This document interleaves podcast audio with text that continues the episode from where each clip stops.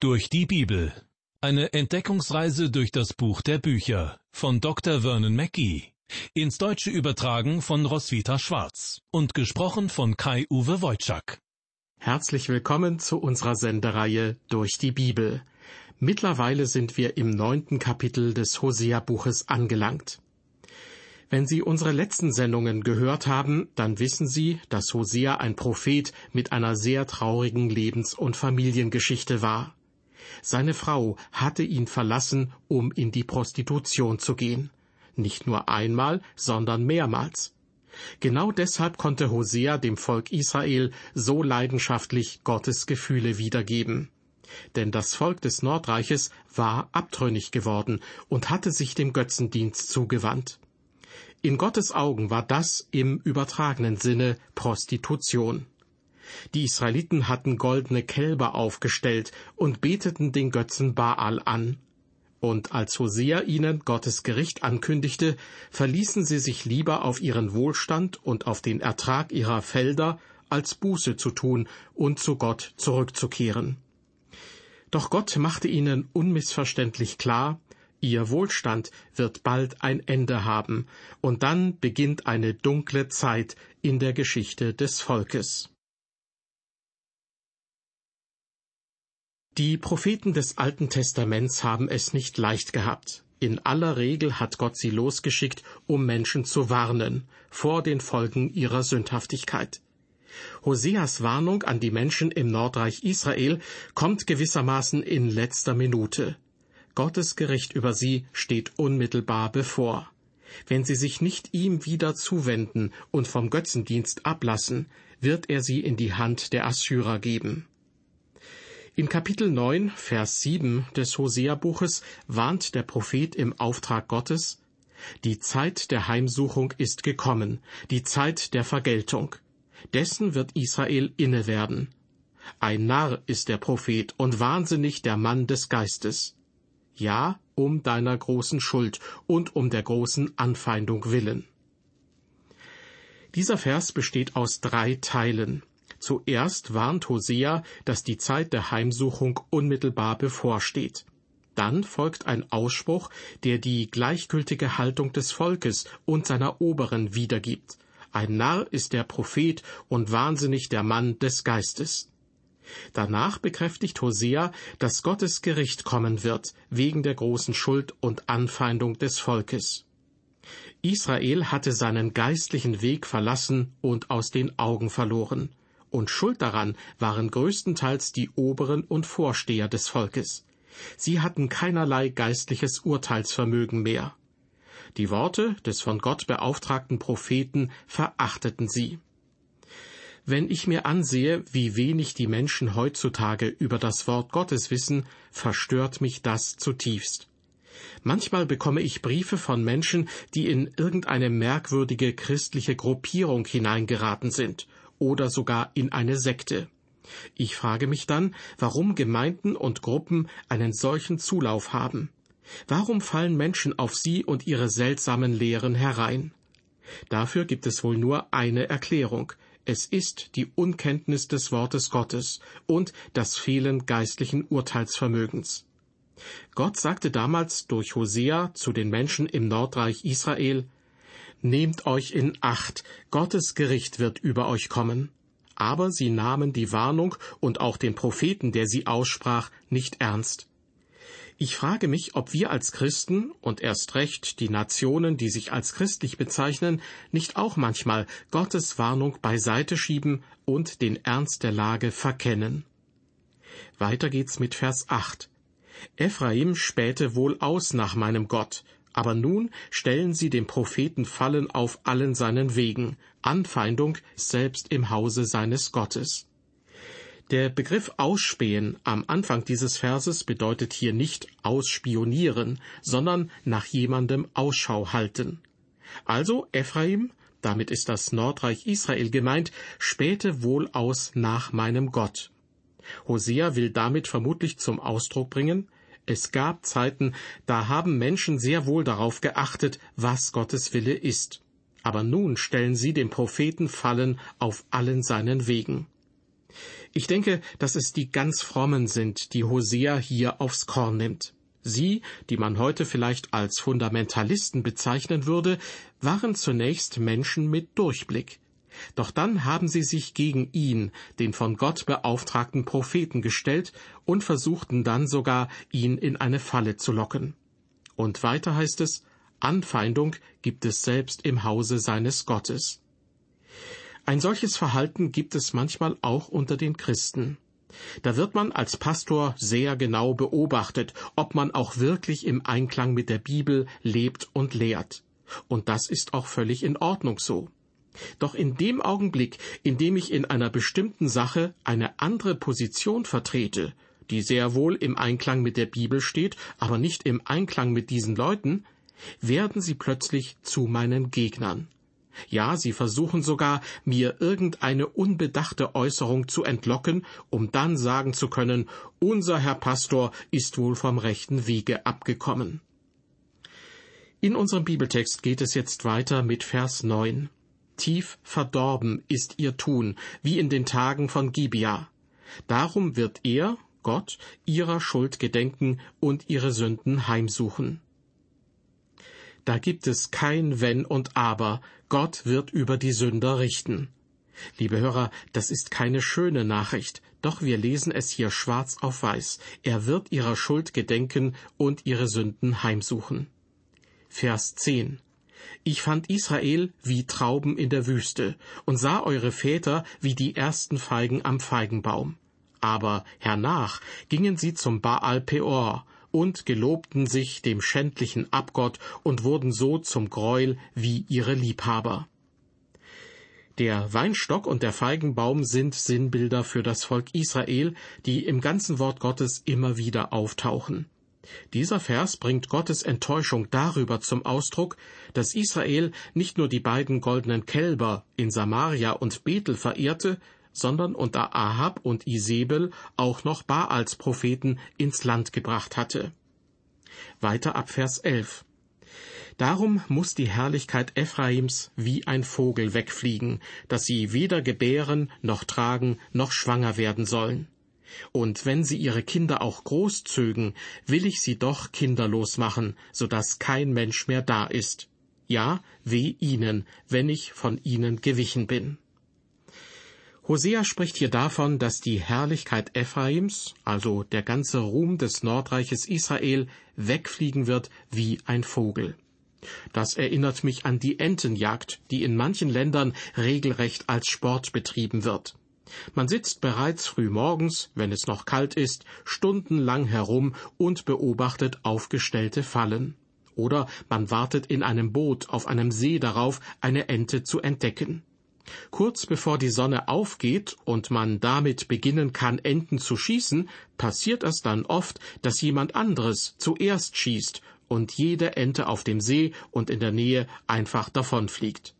Dann kann man nur da sitzen und ihnen beim Fortfliegen zuschauen. Das ist im Grunde das Bild, welches Hosea für den Ruhm Ephraims gebraucht. Die Herrlichkeit Ephraims muss wie ein Vogel davonfliegen. Weiter heißt es sinngemäß, selbst wenn die Israeliten noch Kinder bekommen und großziehen, wird Gott ihnen diese nehmen. Und auch sie selbst sind dem Untergang geweiht, wenn sich Gott von ihnen abwendet. Das ist eine weitere Strafe, die Gott ihnen ankündigt. Gott hatte Abraham versprochen, ihm nicht nur das Land zu schenken, sondern auch seine Nachfahren sehr zahlreich zu machen. Ja, es würden so viele sein wie der Sand am Meer und wie die Sterne am Himmel. Gott hatte dieses Versprechen eingehalten, doch nun hatte das Volk gesündigt. Deshalb sagt er, eure Geburtenrate wird drastisch sinken. Diese Strafe ist Teil meines Gerichts, das über euch kommen wird. Und zwar, so dass kein Mensch mehr da ist, heißt es in Vers 12. Diese Worte sind jedoch nicht die Ankündigung, dass Gott das Volk komplett auslöschen wird. Die Bedeutung ist, dass kein Mensch mehr da sein wird, der sich zu Gott bekennt. Vers 13. Als ich Ephraim sah, war es herrlich gepflanzt wie Tyrus, aber nun muss es seine Kinder herausgeben dem Totschläger. Die Stadt Tyrus war ein großer Handelsplatz. Ihr Reichtum war wie ein Fieber, das sich im ganzen Nordreich ausgebreitet hatte. Überall wurde eifrig Handel betrieben. Doch es herrschte ein falscher Wohlstand im Land, und die Menschen ließen sich von ihm täuschen und verführen. Er gaukelte ihnen vor, dass alles in schönster Ordnung sei. Vers 14 Herr, gib ihnen, was willst du ihnen geben? Gib ihnen unfruchtbare Leiber und versiegende Brüste. Mit anderen Worten, es herrschte zwar Wohlstand im Land, aber die Frauen waren unfruchtbar. Das war Gottes Strafe, die er über sie verhängte. Vers 15 All ihre Bosheit geschieht zu Gilgal, dort werde ich ihnen Feind.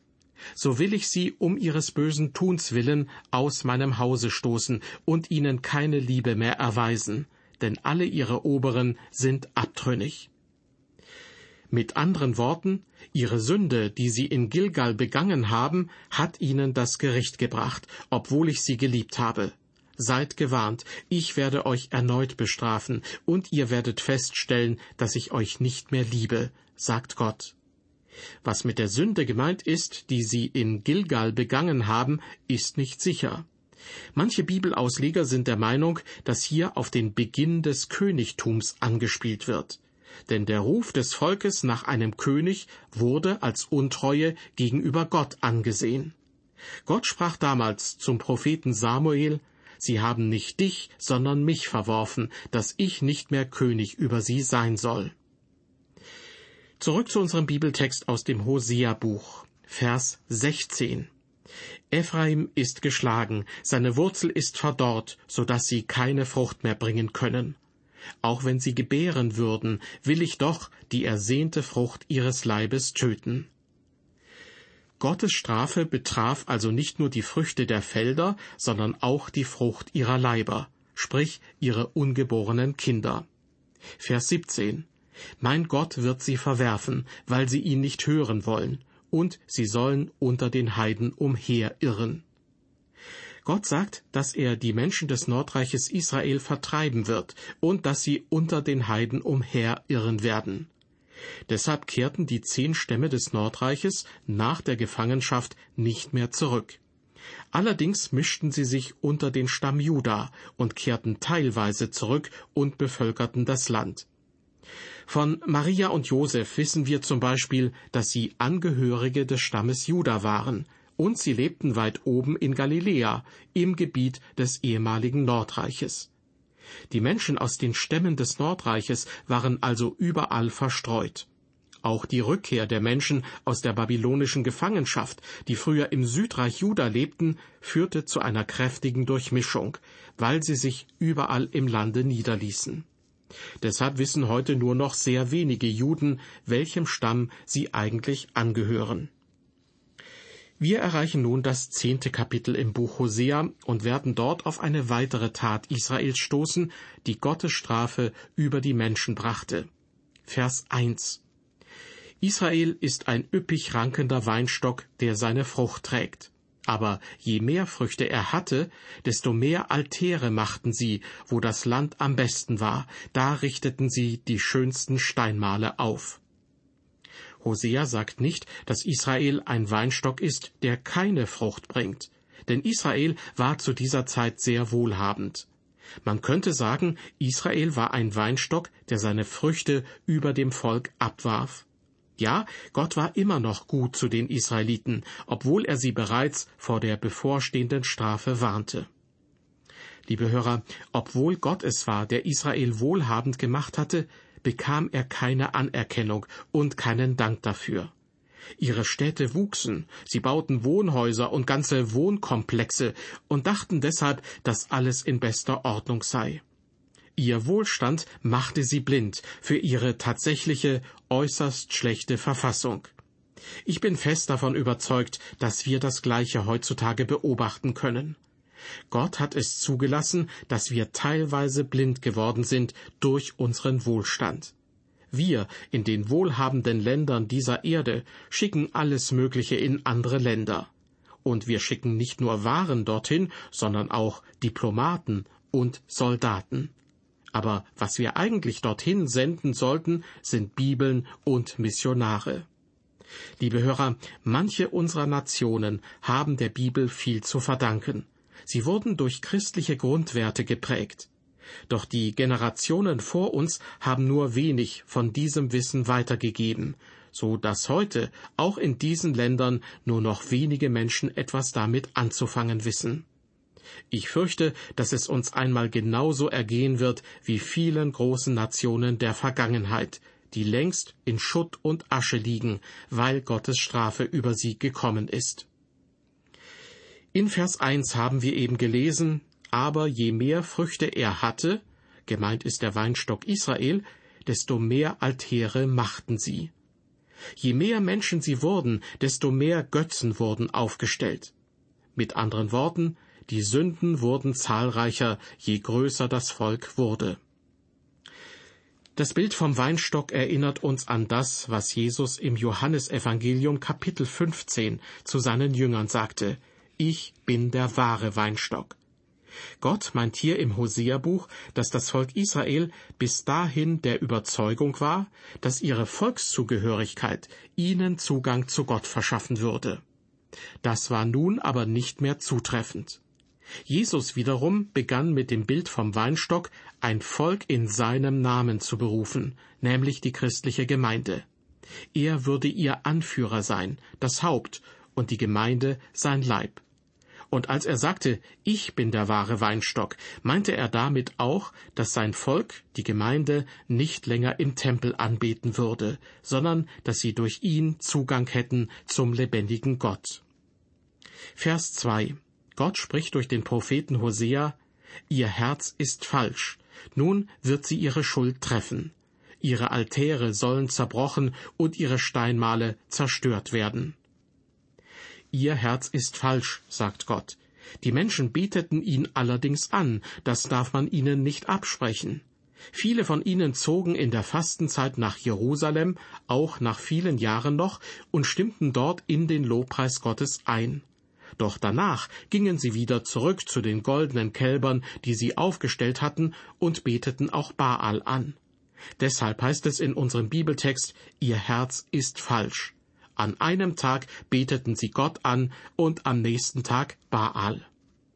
Das ist es, was auch Jakobus im Neuen Testament anspricht. Ein Zweifler ist unbeständig auf allen seinen Wegen. Ja, ich glaube, das könnte auch der Grund sein für die Widersprüchlichkeit, die wir im Leben so vieler Menschen in hohen öffentlichen Ämtern erleben. Sie geben eine offizielle Stellungnahme ab und am nächsten Tag sagen sie an einer anderen Stelle das genaue Gegenteil. Mir fällt immer wieder auf, wie abfällig viele unserer Politiker in hohen Ämtern reden. Das ist nichts, woran man sich ein Beispiel nehmen sollte. Und manche Leute zitieren immer wieder mal Bibelverse, so dass man meinen könnte, gleich geht ein Heiligenschein über ihren Köpfen auf. Doch ihr Verhalten stimmt damit nicht überein.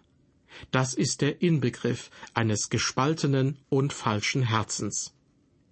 Liebe Hörer, Sie können nicht sonntags in den Gottesdienst gehen und singen Gott, wir loben dich, denn du segnest uns, und dann geben Sie am Montagmorgen dem eigenen Zorn freien Lauf und missbrauchen Gottes Namen. Diese Form eines gespaltenen Lebens zeugt von einem falschen Herzen, welches Israel damals das Gericht brachte. Vers 3 Schon müssen sie sagen, wir haben keinen König, denn wir fürchteten den Herrn nicht. Was kann uns der König nun helfen? Die Israeliten im Nordreich sagten wohl, schaut doch, wie es im Südreich ist, ihr König kann ihnen auch nicht wirklich helfen. Doch das grundlegende Problem waren nicht die gottlosen Könige. Gottlos waren leider fast alle Könige des Nordreiches in seiner gesamten Geschichte sondern ihre eigenen Herzen waren nicht im Reinen mit Gott. Liebe Hörer, es ist einfach, die Schuld für unsere Probleme zum Beispiel auf die Politik zu schieben. Doch das grundlegende Problem ist in unseren eigenen Herzen zu finden, in ihrem und in meinem. Vers 4 Sie reden und schwören falsch und schließen Bündnisse, und ihr Recht grünt wie giftiges Kraut auf allen Furchen im Felde. Die letzten Tage des Nordreiches müssen sich ähnlich angefühlt haben wie das, was wir heute erleben. Sie reden und schwören falsch. Sie waren sehr redegewandt und wussten ihre Worte geschickt zu formulieren. Wenn ich mir anschaue, was in den Medien alles geschrieben und ausgestrahlt wird, dann bin ich fest davon überzeugt, dass keine Generation vor uns so redselig war, wie wir es heutzutage sind. Menschen sind sehr redselige Geschöpfe. Kein anderes Lebewesen auf dieser Welt, nicht einmal die Affen, können uns in dieser Hinsicht das Wasser reichen. Die Menschen reden und reden und reden. Sie produzieren tonnenweise bedrucktes Papier, riesige Datenmengen geschriebener Worte. Und doch sind wahrscheinlich 99 Prozent von all dem es nicht wert, gelesen zu werden. Es wäre besser, wenn das meiste davon nie geschrieben worden wäre. Zugleich stelle ich fest, nur wenige schreiben darüber, wie man Menschen zu Gott führt, wie wir zurück zu Gott und zu seinem Wort finden und darüber, dass Jesus Christus unser Retter ist. Gott wirft den Israeliten vor, sie reden und schwören falsch und schließen Bündnisse. Sie reden, reden und reden, und das meiste davon darf man ihnen nicht glauben. Neulich sagte jemand zu mir, schade, dass man heutzutage von Zeugen vor Gericht nach dem Schwur, die Wahrheit zu sagen, nicht mehr die Bekräftigungsformel hört, so wahr mir Gott helfe. Doch ehrlich gesagt bin ich sogar froh darüber. Denn wenn sie lügen, wäre das nur eine weitere Form der Gotteslästerung. Wenn Gott den Menschen nichts bedeutet, warum sollte man ihn dann erwähnen? Wie viele Christen haben schon Unwahrheiten ausgesprochen, um falsche Bündnisse zu schließen, ähnlich wie die Israeliten damals. Wie viele Menschen standen vor dem Altar und übergaben ihr Leben Jesus Christus, sogar mehrfach, und doch änderte sich nichts. Wie oft versprechen wir Gott Dinge und halten sie dann nicht ein? Zu den Israeliten sprach Gott, Ihr Recht grünt wie giftiges Kraut auf allen Furchen im Felde. Mit anderen Worten, ihr Verhalten und ihre Worte, die sie als richtig empfinden, sind wie giftiges Unkraut, das sich auf den Feldern breit macht. In dieser Sendung haben wir das neunte Kapitel des Hosea-Buches abgeschlossen und mit Kapitel zehn begonnen.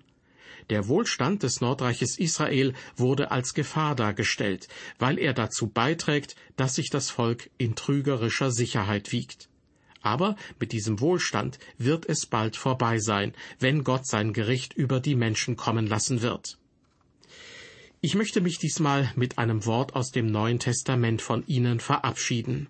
Jesus hat einmal gesagt, Ihr sollt euch nicht Schätze sammeln auf Erden, wo sie die Motten und der Rost fressen und wo die Diebe einbrechen und stehlen. Sammelt euch aber Schätze im Himmel, wo sie weder Motten noch Rost fressen und wo die Diebe nicht einbrechen und stehlen. Denn wo dein Schatz ist, da ist auch dein Herz.